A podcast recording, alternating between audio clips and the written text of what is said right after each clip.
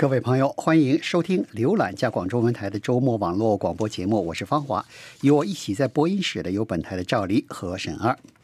欢迎网友、听友们发表您的评论和看法。我们的电子信箱是 china at r c i n e t dot c a，我们的新浪微博是加拿大国际广播中文。欢迎关注我们的网站 w w w dot r c i n e t dot c a，还有我们的 Facebook 加拿大国际广播加拿大国家中文频道。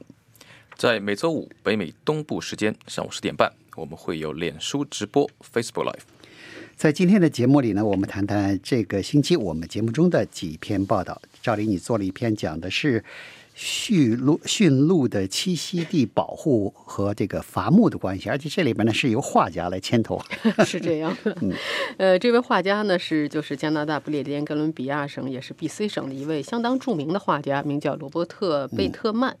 那么他呢牵头这个星期在他自己位于维多利亚市的画廊，呃，组织了一个就可以说是一个抗议活动吧。这个抗议活动呢，主要就是为了。呼吁省政府停止颁发这个伐木许可证，呃在这个驯驯鹿的栖息地颁发伐木许可证，呃，因为呢，他还有就是参加他的活动的这些环保组织代表呢，一直都说说这个。伐木对这驯鹿的生存构成了非常大的威胁。那肯定是你把人家那个呃赖以生存的那个林地都都给毁了，给或者是虽然你最后又补种，但是它需要时间才能那树长出来呢。是这样的，你可以想象一下，这些驯鹿原来是以森林为。为家的，现在成片成片的森林没有了，对他们构成的这种各方面的威胁威胁呀，还有它的这个繁殖啊，这些都懂等等。那么这位画家呢，他呢已经是八十八岁了，他牵头这个活动也是有道理的，因为他是 B.C 省的，所以他的很多画都是以森林、以驯鹿、以这个就是动物啊，以这些为主题的。那么他告诉加拿大广播公司的主持人，他说，在我这辈子里啊。就在我们的眼前，有很多珍贵的东西就这么活生生的消失了。嗯，而这些东西是完全没有必要消失的。如果我们进人类进行了更好的保护，等于是完全是被人类的行动给破坏了。他说，道理很简单，你把驯鹿的居住的地方给剥夺了，你把他们的食物给剥夺了，可不是他们就要完了吗？嗯，那么这些驯鹿呢？到目前为止，已经有十个驯鹿种群啊，就驯在鼻子上一共有五十四个驯鹿不同的种群，嗯，其中有十个已经是处于所谓的叫做迫在眉睫的威胁之下，其中有一个种群叫南塞尔科克种群，这个种群现在只剩下三头母鹿，而且这三头母鹿到现在为止没有一头母鹿是这个怀了胎的，所以你就可以想想想象这个驯鹿的生存的这个危险。呃，那么参加他的这个画廊抗议活动的呢，还有就是呃一些环保组织，其中包括呢这个野生物种委员会啊等等等等。呃，这个委员会说，根据他们的统计，不列颠哥伦比亚省政府对八十三个对于驯鹿来说非常重要的栖息地都发放了伐木许可证。那么就像刚才说的，其中呢有很多种群已经真是就是快要灭绝了，已经离灭绝已经是非常近了。呃，那么不列颠哥伦比亚省政府呢，当然呢也对自己进行了一些辩护啊，就是比如说一个省司令部的发言人说，说没有记录显示我们 B.C 省政府对这个他们说的这八十三个重要的驯鹿栖息发放发放过这个许可证。不过呢，这个发这个省政府也承认呢，说说是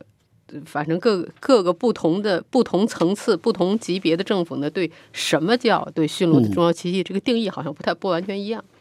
呃，那么除了这个伐木之外呢，还有另外一个 B.C 省政府呢，说他们也在采取措施啊，比如说要保护这个栖息地啊，有多少多少公顷的土地是受到保护的，你不能选伐木。同时呢，还有一个 B.C 省还采取叫打狼，叫打狼行动，认为狼对于这些鹿的生存也构成了威胁，所以呢，B.C 省政府呢设立了所谓的叫做母给母鹿设立了所谓的产妇围栏，呃，如果如果这个鹿这个鹿怀胎了，然后就给保护起来啊，为了不让狼进来嘛。保护这个小鹿和母鹿的安全，一直到这个小鹿能有基本上的这个个人，这个是怎么说了，独立的生活能力以后，然后才把它们给放出去。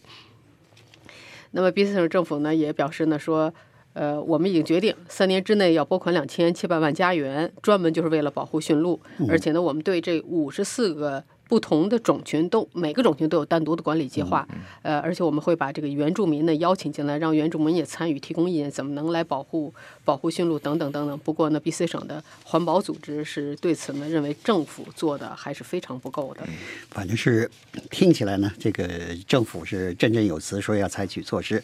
但是实际上要像你说的，一个种群就剩那么那么几头对母鹿了，而且而且这个连连崽子都没有怀上。对。所以这是看起来是很很让人担心的。不过这个呃，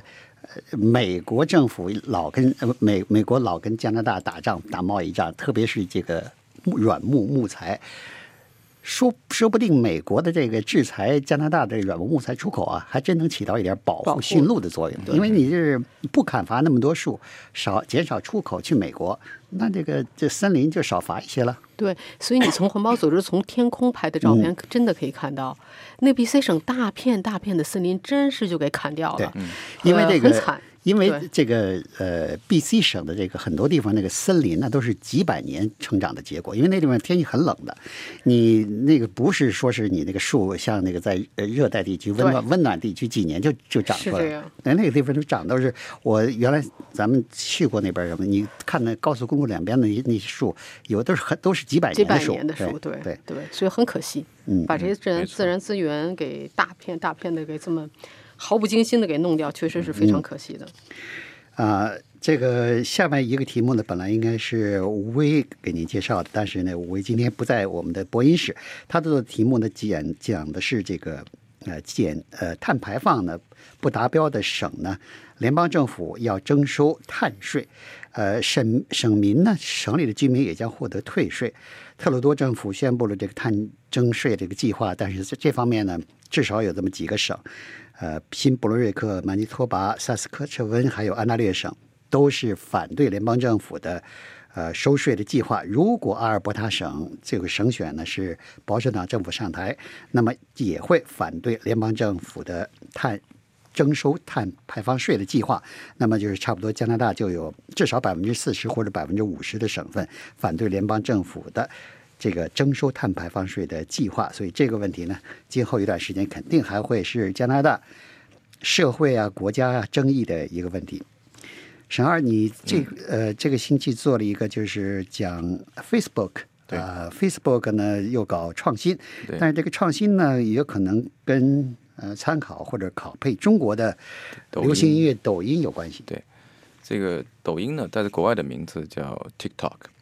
那么抖音呢，它的母公司呢叫字节跳动。那么字节跳动呢，它在这个抖音的基础上，在又花了十亿美元呢，收购了这个 Musically。Musically 也是在北美这边非常流行的一个，嗯，就是青少年中的一个音乐软件吧。也就是得用嘴型来模拟这个音乐，你可以跳舞，你可以录这个录这个你的视频，然后放到这个网上去。那么 Musically 呢，实际上呢也是一个中国公司做的，是在上海。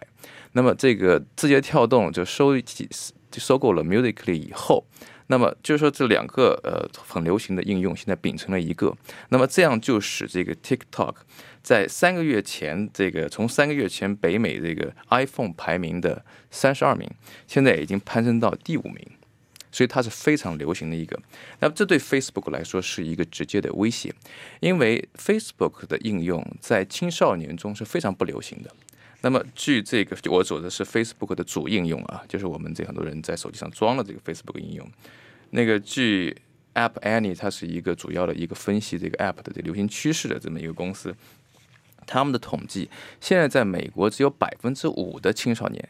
用 Facebook 的主应用。那这就是在美国青少年和甚至在北美的青少年当中，用 Facebook 是主应用或者用 Facebook 是一个显得你很老或者很陈旧的这么一种行为，所以说小孩子是不愿意参与的。在这种情况之下呢，对于 Facebook 来说是一个很大的威胁，因为这表明它没有前途。它的这个现在用户全部在这个中老年，然后它怎么样来吸引青少年是它最大的一个命题吧。目前来说，那么它现在推出的，它想推出一个新的音乐应用，但这个音乐应用用一个消息人士说，就是它这款音乐应用基本上上就是拷贝这个 TikTok 抖音的所有的这个功能也好，它的设计也好，它全屏幕为青少年设计，它有趣但专注于音乐创作。但是这种情况之下，就是说它的拷贝，它的这个新的应用名字叫。Lasso L A S S O，那么它现在这个应用呢，还没有说大规模的进行推广，但是消息已经放出来了，它是已经做完，肯定要放到市场上。那么是不是说它这个应用能够真正得到青少年的喜欢，这还是有待考验的一个事情。嗯，有的时候不是说你是跟别人一样是推出同一个东西就会受到这个是天时地利人和的很多原因造成的吧？嗯，呃，赵黎你做了一篇报道，讲的是呃就业市场。那么魁北克呢，呃，就业市场现在本来已经比较热了，但是呢，呃，政府呢，呃，还是举办了就业沙龙。是这样。是这样的，呃，对于正在找工作的人来说呢，确实是一个好消息。就是这个星期呢，在蒙特利尔市的那个就是蒙特利尔大会帕雷的空克海大会中心，举办了一个专门等于中国叫招聘会吧，嗯，就是就业沙龙。那么加拿大广国公司报道说呢，说这个就业沙龙举办两天啊，当时有六千个职位在招人。这六千个职位当中呢，包括一些非常大的公司企业，庞巴迪啊等等，卡斯卡的等等都在那儿，就是有人专门去去招聘。那么，而且涉及的行业呢，是可以说是各行各业，而且招的这个职位呢，也是各个年龄段都要，不是说是一定要要年轻人，而是各个年龄需要不同的年龄、不同的经验、呃不同的专业的这些工作呢，所以呢全都有。那么同时呢，加拿大广播公司报道说呢，说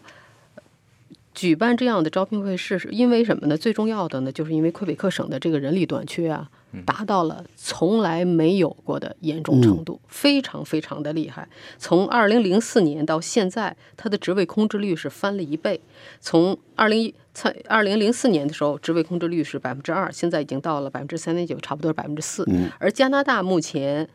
全国的职位空置率呢是百分之三点一，所以呢，魁北克省的远远高于加拿大全国的平而均水平。且这个所谓控制的这个，还不是一般的什么麦当劳对那样的，是比较比较低端的工作，你比较容易找。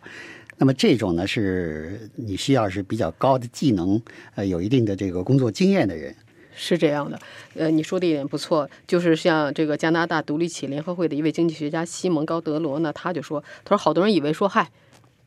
找不着人的肯定都是那些低薪工作，肯定都是那些拿最低工资的找不着人。其实呢，他说实际上完全不是这样。他说，当然也不是说缺人的都是一定要那种有高学历的工程师啊，或者需要你有博士研究学、别博士学位的人。但是呢，实际上缺的这些人呢，还是需要有具有资历和内部培训的。不是那种拿最低工资的，就是上来就能干的人。那么他说这些报酬呢，比如说招人职位的这些平均的薪酬，差不多一个小时是十九加元。嗯，那么大大高于这个魁北克省的这个最低的工资水平。那么他同时谈到呢，他说。